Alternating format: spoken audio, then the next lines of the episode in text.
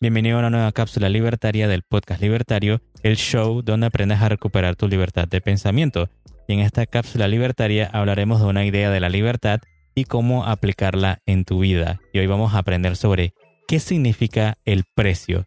Como siempre estamos aquí Ferb, el AMCAP y Estoico, y yo JC, el minarquista y objetivista. Entonces si es tu primera vez aquí, dale seguir en Spotify y suscríbete en Apple Podcasts, iVoox o YouTube. Y síguenos en Instagram como Podcast Libertario. Entonces, ¿qué nos traes hoy, Fer? Ok, el día de hoy, como mencionó JC, vamos a hablar de el precio de las cosas. Pero lo vamos a mantener de una manera bien sencilla.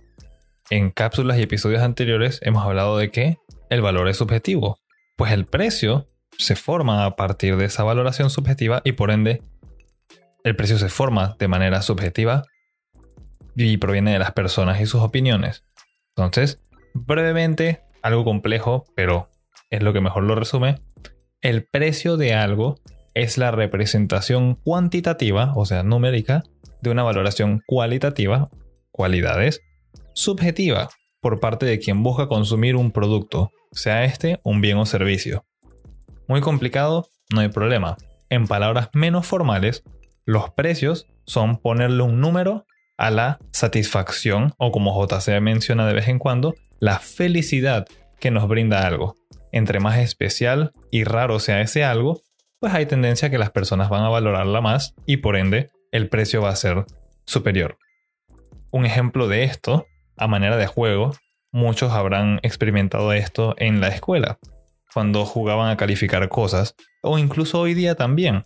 Sales a comer y digamos que vas a una pizzería con un amigo. Entonces, por lo menos yo podría agarrar y decir, ¿sabes? A esta pizza yo le doy un 7 de 10. Está rica, pero no es nada especial. Y después llega un amigo que siempre, todo el mundo tiene uno, que le encanta comer pizza y dice, yo a esa le doy 10 de 10 porque la encuentro perfecta. Es la misma pizza, comimos la misma cosa, pero ambos tenemos gustos diferentes, la valoramos diferente y estamos dispuestos a calificarla y también pagar diferente.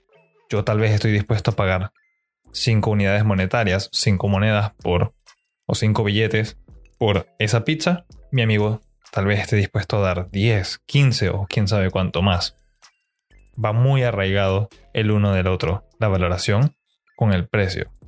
Bueno, sí, eh, digamos que como yo lo entiendo, o como yo lo quiero visualizar, porque yo me considero una persona un poco más visual, es que este precio, ¿no? Cuando uno se pregunta, pero ¿qué es esto del precio? O sea, ¿qué, qué es el precio? Yo lo visualizo como el recipiente, o sea, algo donde vas a agregar cosas, ¿no? El recipiente que nos dice probablemente cuál, cuál sea el valor de algo o de un servicio y ese precio se puede ver representado en unidades monetarias del dinero que sea, ¿no? O sea, no te va a decir en sí qué es el valor en, sí de algo, sino de que, bueno, e, ese es el, precio o el valor que alguien le quiere, le, está, el vendedor le está tratando, está tratando de pedir.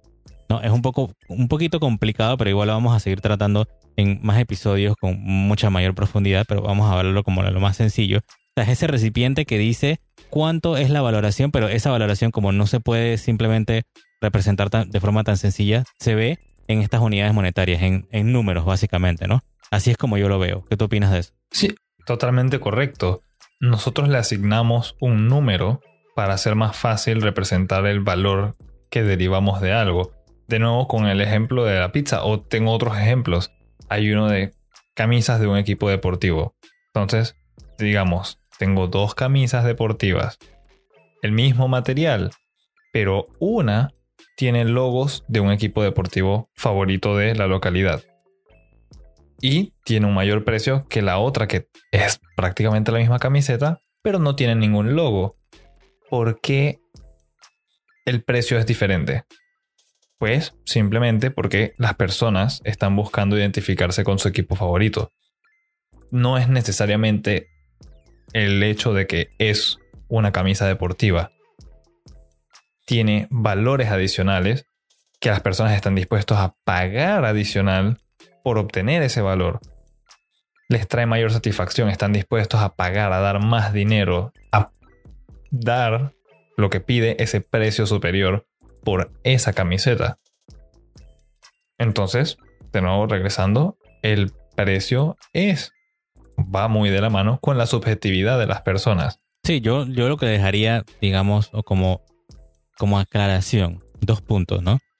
Primero que ninguna cosa tiene valor en sí. O sea, el valor, como ya vimos en, en la cápsula libertaria de qué significa el valor, el valor se lo da el consumidor, tú que me estás escuchando, cuando tú demandas algo, ¿no? El valor de una cosa no es pues nunca, digamos que no se puede poner objetivamente, sino que siempre va a depender de quién la valora, ¿no? Como hacíamos la, la clave es preguntarse de valor para quién. Entonces, como depende del consumidor, la persona que lo está comprando, siempre va a ser subjetivo. Y el punto número dos que yo dejaría es que el precio en dinero no es la medida en sí del valor, sino que solamente es una expresión, es una forma de expresarlo. O sea, si tú dices de que, bueno, aquí hay una vaca y esta vaca vale mil dólares, lo que tú estás tratando de decir simplemente es que vale es, esos mil dólares, pero que esos mil dólares se pueden pasar por otra cosa, para de repente, yo no sé, 20, 20 cabras o, o 20, yo no sé, sacos o quintales de arroz o alguna otra cosa. Pero no es en sí que va a ser, esta vaca vale esto y, y punto. O sea, no es una medida en sí de valor, sino que solamente va a expresar las cosas que puede, o el potencial que puede tener, o lo que puede llegar a comprar en sí. Claro, va a depender mucho de la persona que esté viendo la vaca. Si la persona la está vendiendo, pues mencionaba JC antes de que empezáramos a grabar esto. estos son los casos que se dan. Si yo tengo la vaca y la estoy vendiendo, es porque para mí vale más ese dinero que la vaca en sí. Y la persona que esté dispuesta a dar ese dinero por esa vaca es porque, pues, esa vaca le representa un valor adicional. El precio es una representación nada más de nuestras valoraciones. Si yo digo yo estoy dispuesto a pagar más dinero por esa pizza, como el primer ejemplo, o más dinero por esa camiseta, es porque me gusta mucho. El, solamente es darle un número, es darle un valor numérico que todo el mundo puede ver, porque es muy difícil ir y decir, ah, a mí me gusta mucho eso. ¿Qué tanto? Bueno, mucho, mucho. Mucho, mucho, mucho o mucho, mucho. Ahí no llegaríamos a nada. Tenemos que asignarle un número y para eso es que funcionan los precios. ¿En qué situación se crearía el precio desde cero si tuviera que dar otro ejemplo? Me gustan mucho los ejemplos de las historias.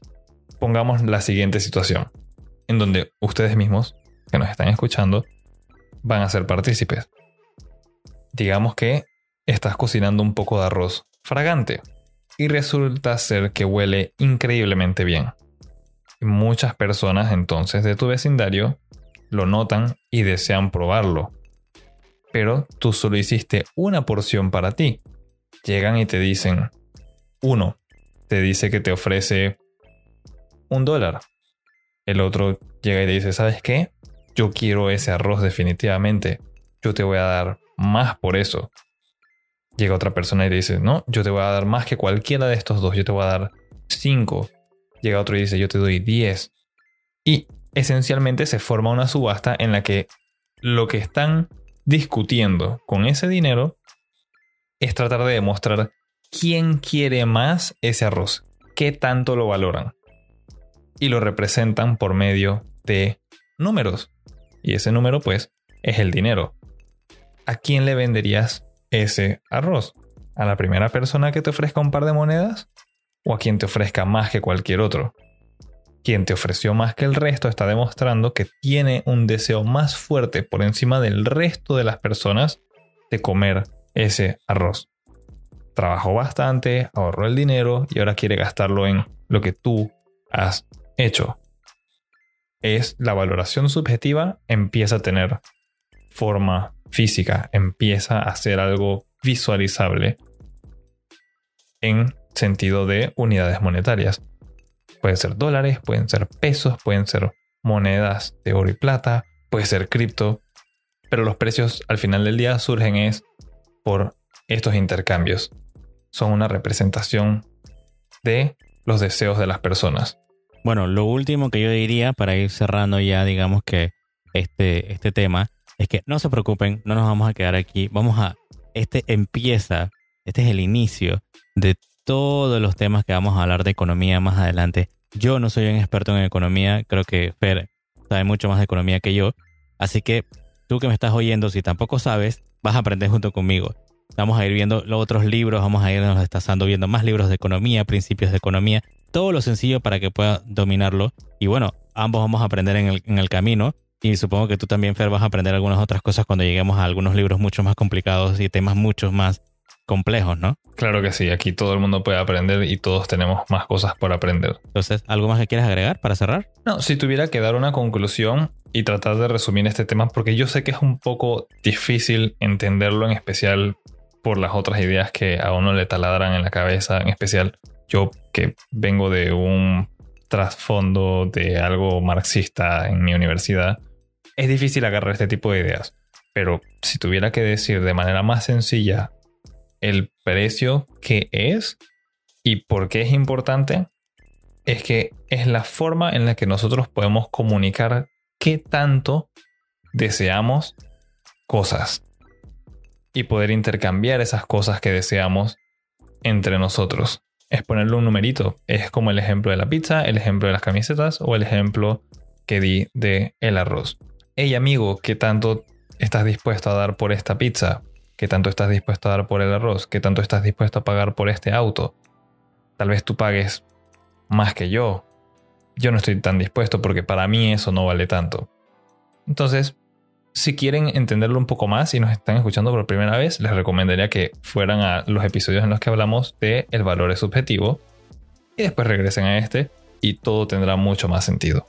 Bueno, gracias por escuchar la cápsula libertaria del podcast libertario y por último comparte este episodio con tus amigos y familiares y recuerda, tenemos una cultura por salvar. Recuerda también que obtener precios justos negociando es gratis, pero forzarte a pagar de más o cobrar de menos, de eso se encarga el gobierno. Nos escuchamos en la próxima.